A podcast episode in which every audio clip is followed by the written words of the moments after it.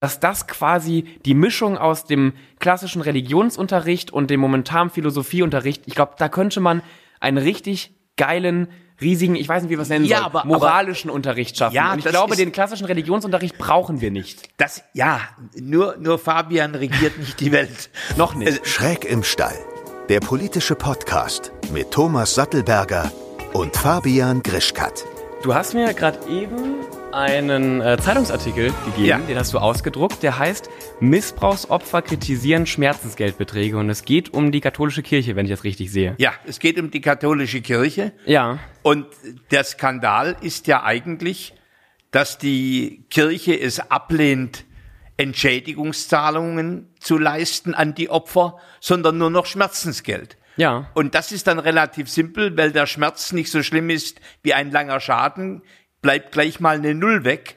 Und die Opfer sollen dann nicht 300.000 oder 200.000 Euro bekommen, sondern 30 oder 20.000. Warum ist dir das Thema, also mir ist das Thema unglaublich wichtig, aber warum ist dir das Thema so wichtig? Ich meine, du hast sogar einen Artikel äh, perfekt ausgedruckt und Ja. mit- mitgebracht. Ja gut, also das, das, das Thema beschäftigt mich im Grunde schon lange, weil immer je, je geschlossener, je patriarchalischer, je maskuliner Systeme sind und je weniger sie eine Sensorik haben für die Umwelt, umso machtorientierter sind diese Systeme und umso mehr passiert auch Machtmissbrauch und Machtmissbrauch ist oft sexueller Missbrauch.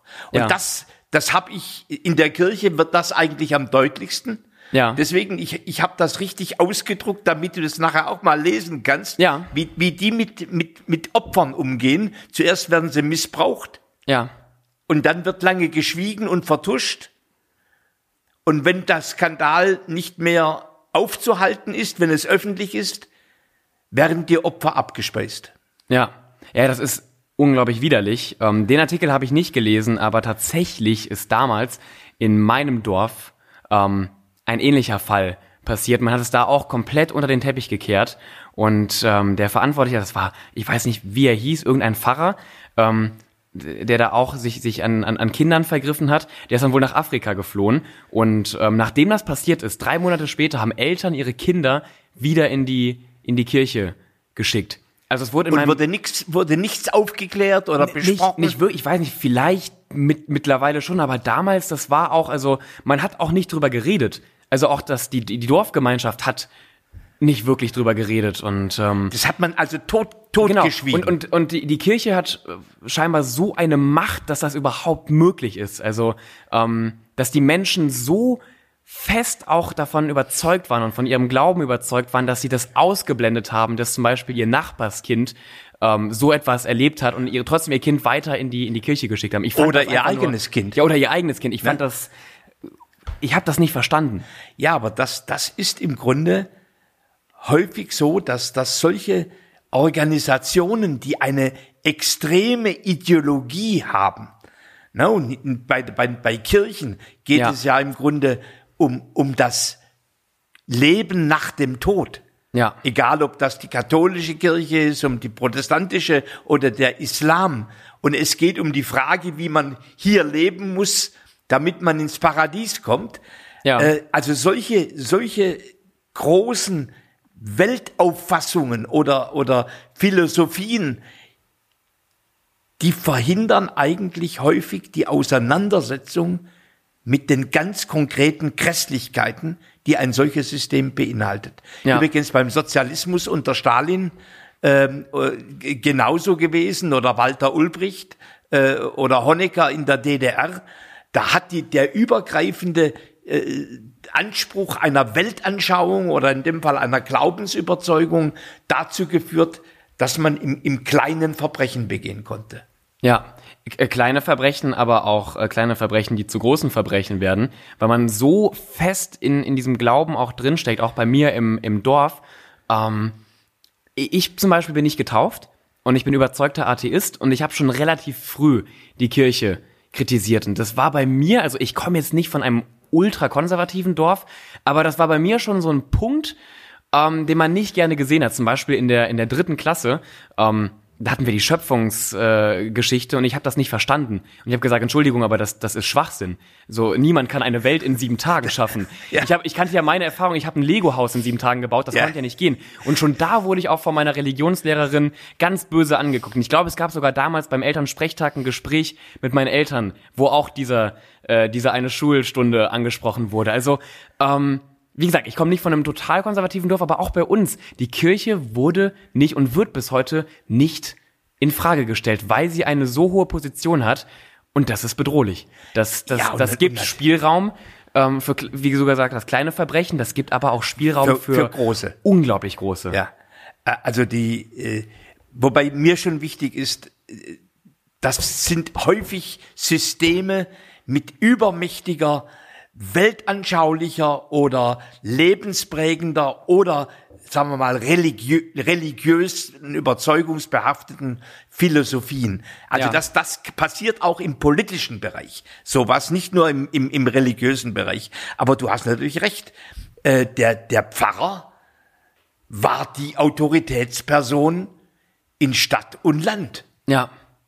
Und insbesondere auch im ländlichen Raum. Ja, und das geht dann so weit, ähm, dass also die Kinder, ähm, die zum Beispiel, an denen man sich da vergriffen hat, die, die, wussten ja, die waren ja vollkommen überfordert, die wussten ja auch nicht, was sie tun sollen. Ähm, und wenn der Pfarrer da gesagt hat, ja, aber erzähl das mal nicht deinen Eltern, dann hat man ja auf diesen Menschen gehört. Und selbst wenn die Kinder es noch irgendwie geschafft haben, das ihren Eltern zu erzählen, haben die dann oft ja auch gesagt, so, nee, nee, das, äh, da reden wir nicht drüber. Ähm, wird unter, genau, vergiss vertuscht. das mal wieder. Ja also so ein, so ein Wahnsinn, wenn ich mir vorstelle, dass ich ein, ein Kind hätte ähm, und ich bekomme sowas mit, also ich würde ja durchdrehen. Ja, ich, aber jetzt, ich, jetzt, jetzt überleg Ich würde das nicht totschweigen. Äh, ja, aber äh, da, da schlägt im Grunde religiöse Überzeugung oder Weltanschauung ja. schlägt das Vergehen gegenüber dem eigenen Kind. So, und, ja. und da, also das muss jeden aufgeklärten Menschen, muss das empören. Und aber natürlich, äh, eine ganz interessante Frage ist für mich, die katholische Kirche in den USA, Zehntausende von missbrauchten jungen Menschen. Ja. Jahrelange Vertuschung, in Deutschland genau dasselbe. Eigentlich wäre in dieser Kirche eine Kulturreform überfällig die ganze Debatte des Zölibats beispielsweise, ja. äh, die ganze Debatte, wie geht eine Kirche mit Sexualität um? Du, das sage ich schon, ich weiß nicht, wie lange ich das schon sage. Seitdem ich mich mit der Kirche befasse, sage ich das schon. Ja, du bist, ja gut, ich meine, aber äh, du bist ja auch ein Mensch, der, der, der Sachen wirklich in Frage stellt und ja. nichts, und nichts akzeptiert, was einfach Gott gegeben dir hingeknallt wird, sondern du hinterfragst es und sagst, na ja, also bei Lego geht's, mit der Welt glaube ich das nicht so ganz. Du stellst auch Autoritäten in Frage. Ja. Übrigens einer der Gründe, warum ich wahnsinnig gern mit dir diskutiere. Äh, ich, ich bin ja auch einer, der in meinen jungen Jahren Autoritäten, Autoritäten attackiert hat und ja. bis heute eigentlich unangemessene Autorität attackiert. Aber eigentlich, ich glaube, wir, bevor wir uns diesem größeren Thema, wie, wie ist, welche Rolle hat die Kirche eigentlich in diesem Lande wenden, zuwenden, sollten wir doch eines festhalten. Genau, bleiben wir mal bei den, bei den, bei den Missbräuchen. Ja, hier muss die Kirche tatsächlich echt Geld bezahlen, um nicht nur die Schmerzen, sondern den langfristigen Schaden an der Persönlichkeit und an der Gesundheit von Menschen ein Stückchen zu kompensieren. Um das wird diese Kirche nicht drumherum kommen. Da müssen wir beide uns dafür einsetzen. Ja, ich wollte gerade sagen, ähm, Punkt. Also, das ist meine Aussage, wo ich dir auch wirklich zu 100% recht gebe. Und vor allem darf das in der Zukunft auch nicht mehr in so einem Ausmaße passieren. Das darf gar nicht mehr passieren. Das ist, es muss, deswegen, also ähm, ich, ich ja, weiß, du willst wie, noch dabei wie, bleiben. Wir wollen, wir wollen nicht zum großen Thema kommen, aber es muss eine Veränderung auch in der in der Kirche geben, ähm, dass so etwas, weil wir wir leben im Jahr 2020. Also nicht, dass ich damit sagen möchte, dass solche Übergriffe in anderen äh, Jahrzehnten oder Jahrhunderten in Ordnung waren, aber vor allem in einem so aufgeklärten Zeitalter darf das nicht mehr passieren. Und ich sehe das genau wie du. Die Kirche muss und wird dafür bezahlen. Ähm, und da reden wir nicht von Peanuts. Also da gebe ich mich auch nicht mit, mit, mit irgendwelchen kleinen Summen zufrieden, äh, weil das ist ein, ein Unding. Das ist, ähm, Wir leben in einem Rechtsstaat und auch die Kirche äh, muss für, für Dinge, die sie verbricht, äh, haften. Ja, und eines ist ja auch klar. Geld tut die ganzen Wunden nicht heilen, Nein. die diese Menschen erlitten haben, als sie jung waren Ja. und heute noch mit sich rumtragen. Sie sind im Grunde eine notdürftige Schadensbehebung. Ich wollte gerade sagen, das ist eine, eine minimale Entschädigung. Also das ist, ähm, das, das macht ja auch nichts mehr wieder gut. Das, Ja, und wir reden ja eigentlich, ob die Kirche die Werte, die sie vorgibt, ja. Respekt vor der Menschenwürde, ob sie die selber lebt. Äh, Und an so Ja. einem Fall wird eigentlich deutlich, dass die Kirche eine ganz geldgierige, habgierige, über, über Steuern, ja. Kirchensteuern, die vom Staat eingezogen werden, finanzierte Einrichtung ist, die glaubt, sie könnte es sich leisten, so über das Thema der Opfer hinwegzugehen. Ja, ja, und vor allem, ich distanziere mich immer ganz gerne von dem Wort äh, oder von dem Begriff christliche Werte. Aber wenn wir mal bei christlichen Werten bleiben, das da hat mit christlichen Werten so gar nichts zu tun. Also auch das, was manche Politiker in ihrem Handeln unter christliche Werte irgendwie Na, jetzt, stecken. jetzt, jetzt versuchst du wieder die Kurve Nee, zu Moment, kriegen aber hier. das, nein, okay, dann mache ich die Kurve nicht. Ich, ich will ja nur sagen, mit, mit dem Christentum hat das nichts zu tun, zumindest meiner Auffassung nach. Das, was ich, wie gesagt, ich war sogar auf einer katholischen Grundschule. Ähm, ich habe mich viel mit dem Christentum auseinandergesetzt, auch wenn ich nicht gläubig bin. Ähm, Glaube ich, habe ich ein ganz gutes Bild ähm, von dieser Religion. Und das da habe ich wirklich nirgendwo äh, gelesen oder unterrichtet bekommen. Ja. Ja gut, aber es hat zutiefst mit dem Thema Machtsystem zu tun. Ja. Ich habe das übrigens, ich, habe ja mich immer sehr eingesetzt für das Thema äh, Frauenförderung und Chancenfairness für Frauen. Und dieses Thema hat ja zum Teil Katakomben, über die man nicht spricht. Und diese Katakomben sind dann, wenn mächtige Männer die Beziehung zu abhängig beschäftigten Frauen missbrauchen, eine sexuelle Beziehung aufbauen und wenn die zu Ende ist, die Frau im Grunde wie Ein Gegenstand, äh, Wie ein Gegenstand wegwerfen. Ist, ja. häufig wird es dann ein Thema Mobbing, Aufhebungsverträge und vieles andere mehr. Also ich habe da in meinem, in meinem Berufsleben einiges damit zu tun gehabt. Aber das ist auch ein hierarchisches System, Ja, wo Macht die Unterordnung schlägt und sozusagen Macht in sexuellen, Ber- in Missbrauch auch überschlagen kann, nicht muss. ja, gut. ähm, äh, Unternehmen sind, glaube ich, in einer gewissen Form, oder ich glaube, in einem Unternehmen fällt es in einer gewissen Form immer noch schneller auf, wenn sowas passiert, ähm, weil die Kirche ist ja schon so unglaublich verzwackt und äh, Täusch dich da mal bei Unternehmen nicht. Nein, nein, nein. Das, ich meine Mein aber. junger äh, Freund ist, Fabian. Ich sage ja, es ist, es ist ähnlich. Ich meine nur, die Kirche existiert halt auch blöderweise viel länger als, Ja, das als die meisten sie Unternehmen allerdings. und hat es halt geschafft, in den letzten Jahrhunderten ein System aufzubauen, was mittlerweile so stark ist. Ich weiß, auch Unternehmen, äh, wie gesagt, Nein, da, widerspricht da ja gar nicht, aber von der Geschichte her hast du recht. die, die Kirche hat, macht das ja nicht seit fünf Jahren oder zehn Jahren oder 50 Jahren, die macht es seit Jahrhunderten und eigentlich auch schon seit Jahrtausenden. Ja, aber das hat ja auch ganz viel mit der Frage zu tun, wie eng ist Kirche und Staat beieinander. Wenn du dir Großbritannien anguckst, Ja, da ist die, die Religion gleichzeitig Staatsreligion ja, und Königin Elisabeth ist quasi das Oberhaupt der anglikanischen Kirche. In Frankreich hast du einen laizistischen Staat, eine komplette Trennung von Staat und Kirche. Ja. Und in Deutschland gibt es so das Mittelding. Ich wollte sagen, irgendwas dazwischen. hat Deutschland hat ein, so ein Mittelding heute, so eine Partnerschaft. Ja. Ne? Also der Staat sagt, am Karfreitag darf man nicht tanzen.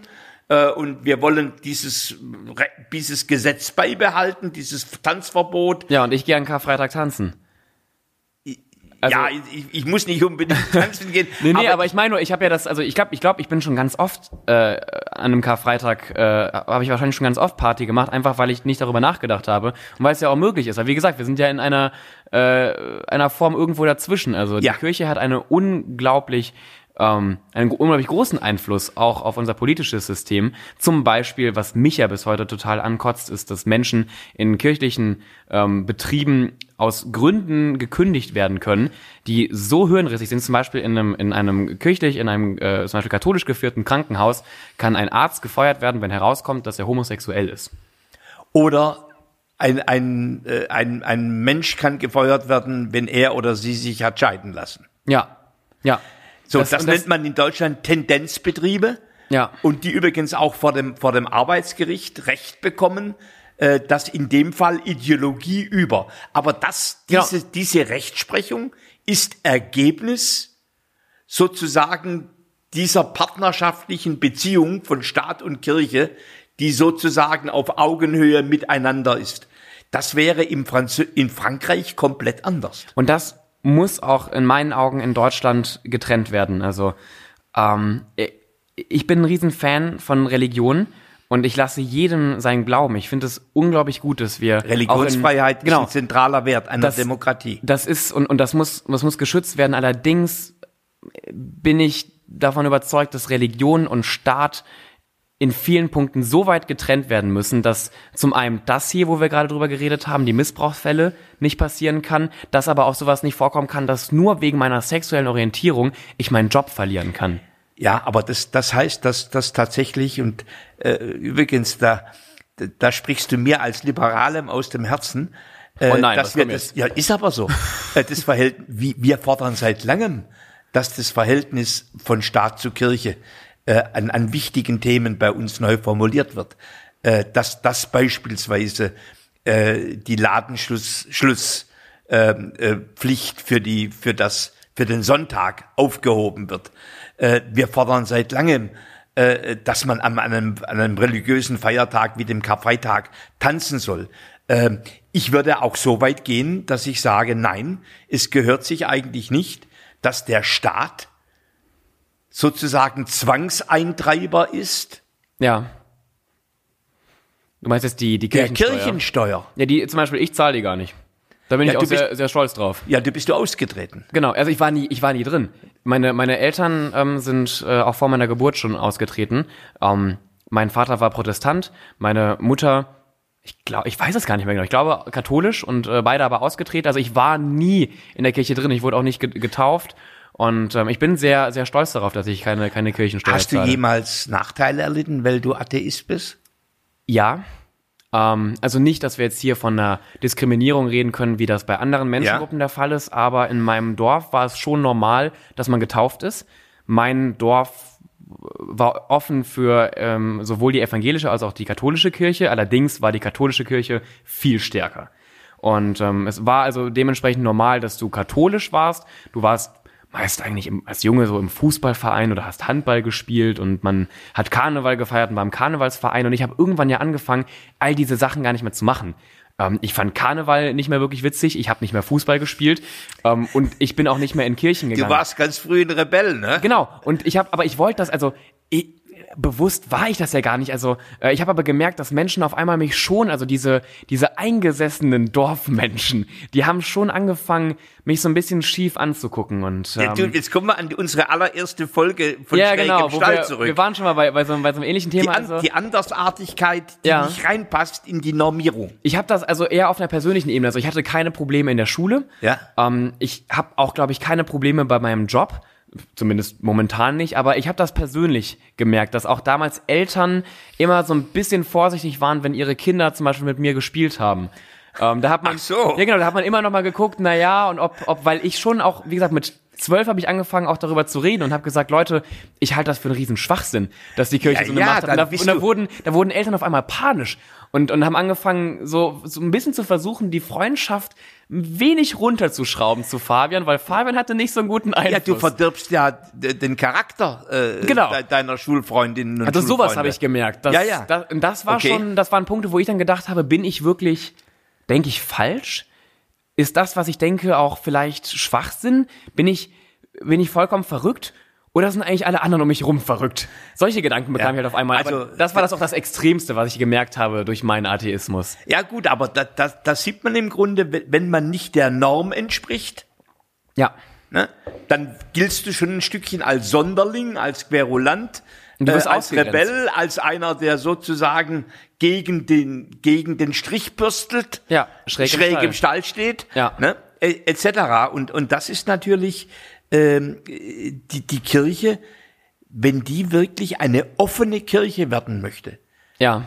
die müsste eigentlich von selber draufkommen in Deutschland, dass sie sagt, naja, die enge Beziehung zum Staat, die wollen wir selber auflösen. Ja. Und A2, wir wollen gucken, dass wir unsere Strukturen ein Stück demokratisieren. Ja, und nicht nur die enge Beziehung zum Staat, sondern also was ich auch immer vollkommen problematisch sehe, ist, dass man junge Leute schon so schnell in die Kirche versucht reinzuziehen. Also es beginnt ja mit der Taufe, wo du noch ein, ein, ein, ein Baby bist. Dann geht's weiter zur Kommunion. Wie alt ist man da im Schnitt? Elf, zwölf, dreizehn? Ich glaube, es wäre ein, ein richtiger Schritt in einer so offenen Gesellschaft, dass man sagt, ähm, wir geben zum Beispiel den, also unter, unter 16 versuchen wir gar nicht Leute in die Kirche reinzuholen. Weil ich finde, so ein politisches Bewusstsein, das fängt ja erst frühestens bei Leuten so mit 13 an. 14, ja, aber du 15, hast schon das 16. Elternrecht auf die Erziehung ihrer Kinder. Ja, aber für mich gehört äh, Glaube nicht zur Erziehung. Glaube ist etwas für mich, was jeder für sich selbst bestimmen muss und wo jeder irgendwann, ich, vielleicht komme ich ja auch in zwei, drei Jahren an den Punkt, wo ich sage, hey, ich, ich glaube an einen Gott und äh, trete, trete ein, einer Religion bei, aber das ist dann aus meiner Entscheidung raus. Und ich sehe es als problematisch an, dass, dass Kinder recht schnell versucht werden, von der Kirche gefesselt zu werden. Ja, ich glaube, sie würde viel mehr Leute, äh, junge Leute bekommen, wenn es nicht so, so strikt wäre. Ja, aber also ich bin da in der Sache übrigens, kann ich mir durchaus, finde ich, viele Pro-Argumente zu deiner äh, Position.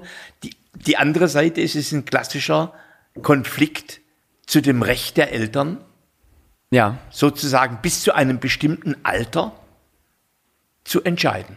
Ja, aber da bin ich wiederum, ich habe da oft drüber Das nachgedacht. hat mit dem Thema Mündigkeit ein Stück zu tun. Und, und genau, aber da sag ich halt, bevor Eltern dann eine Entscheidung für das Kind treffen, wird lieber keine Entscheidung getroffen. Also Lass klug, das Kind doch neutral auf, auf, auf die Welt kommen und wenn es irgendwann dann, dann merkt, hey, wo geht ihr eigentlich jeden Sonntag hin? Was übrigens ganz viele Christen nicht machen.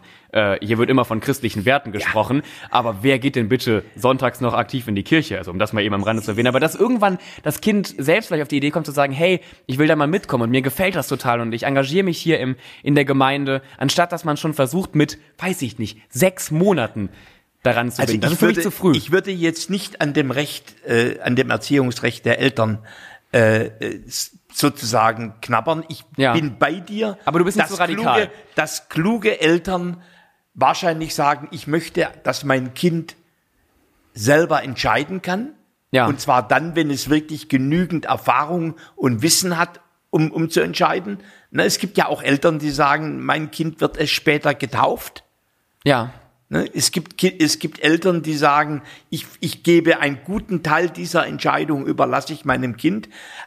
Es, ich glaube, wir müssen die Freiheit haben in, in diesem Lande, dass man es so macht, aber auch anders macht. Aber das Thema geht ja noch mal ein Stückchen tiefer rein.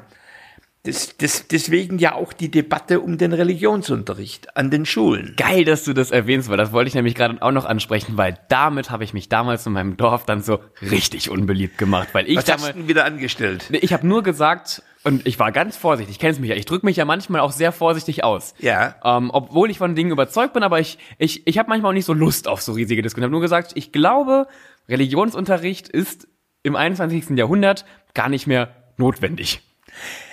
Ja, du hast also sozusagen Ich so ein kleines eine, Feuer gelegt. eine radikale Fabian-Position vertreten. Ja. Ich, ich würde Folgendes sagen, und, und das ist ja eigentlich auch eine gute Entwicklung ähm, in, in, in, in, in, in Teilen Deutschlands, dass im Grunde äh, der, der Ethikunterricht, der werteorientierte Unterricht, der Ja. im Grunde auch einen Überblick gibt über verschiedene Religionen, Genau. der das Thema philosophisch untermauert, Genau. dass das ein Standard wird. Und dann würde ich sagen, dann haben die, hat die katholische Kirche durchaus das Recht und die Freiheit, eine eigene katholische Schule zu haben. Und wenn die voll wird und sich finanziert, dann ist das auch gut. Ja, aber bei deinem also bei deinem ersten Punkt stimme ich dir auf jeden Fall zu 100 Prozent Ich zu. wusste, dass du beim zweiten nicht zustimmst. Ja, aber ähm, ich sehe es als, als erstmal viel wichtiger, als sich darauf zu konzentrieren, brauchen wir wirklich, also bei mir war es der Fall, wir hatten katholischen und evangelischen Unterricht und dann gab es den Unterricht für alle anderen. Also alles andere, und das waren Menschen jüdischen Glaubens, muslimischen Glaubens, ähm, das waren Menschen wie ich, die nicht getauft waren, die wurden irgendwie mal in so einen Ethikkurs gesteckt. Und ich glaube, es ist viel sinnvoller, dass man den Fokus darauf legt, einen einen Unterricht für alle ins Leben zu rufen. Und da spricht man sowohl über das Christentum als auch über das Judentum, als auch aber äh, allgemein über ethische Werte, über Moral und dass das quasi die Mischung aus dem klassischen Religionsunterricht und dem momentanen Philosophieunterricht, ich glaube, da könnte man einen richtig geilen riesigen, ich weiß nicht, wie wir es nennen Ja, sollen, aber- moralischen Unterricht schaffen. Ja, und ich glaube, ist- den klassischen Religionsunterricht brauchen wir nicht. Das, ja, nur, nur Fabian regiert nicht die Welt. Noch nicht. Äh, noch nicht, ich, Ich bin weiß. ja auf ganz guten Wegen. äh, also mal äh, diese Idee äh, positiv äh, angenommen, Ja. heißt aber gleichzeitig, dass die Kirchen das Recht haben müssen oder die unterschiedlichen Glaubensrichtungen das Recht haben müssen, sozusagen auch religiöse Erziehung anzubieten. Das, das können Sie machen. Ich will das nur nicht als Pflichtprogramm haben. Naja, ich sag mal so, der, der evangelische Schüler, der wird ja dann nicht in den, in den katholischen Unterricht gehen. Aber wenn Eltern entscheiden und sagen, ich möchte, dass mein Kind katholisch unterrichtet wird Ja. oder evangelisch oder im, im jüdischen Glauben, äh, wie auch immer, oder im islamischen Glauben, dann muss dieses möglich sein. Und der Staat muss gleiche Bedingungen schaffen, dass auch Glaubensrichtungen, die finanziell schwach ausgestattet sind, so etwas machen können. Ja, aber ich sehe das bei einer, wie gesagt, ich rede hier von, von zum Beispiel einem, einem, einem städtischen Gymnasium.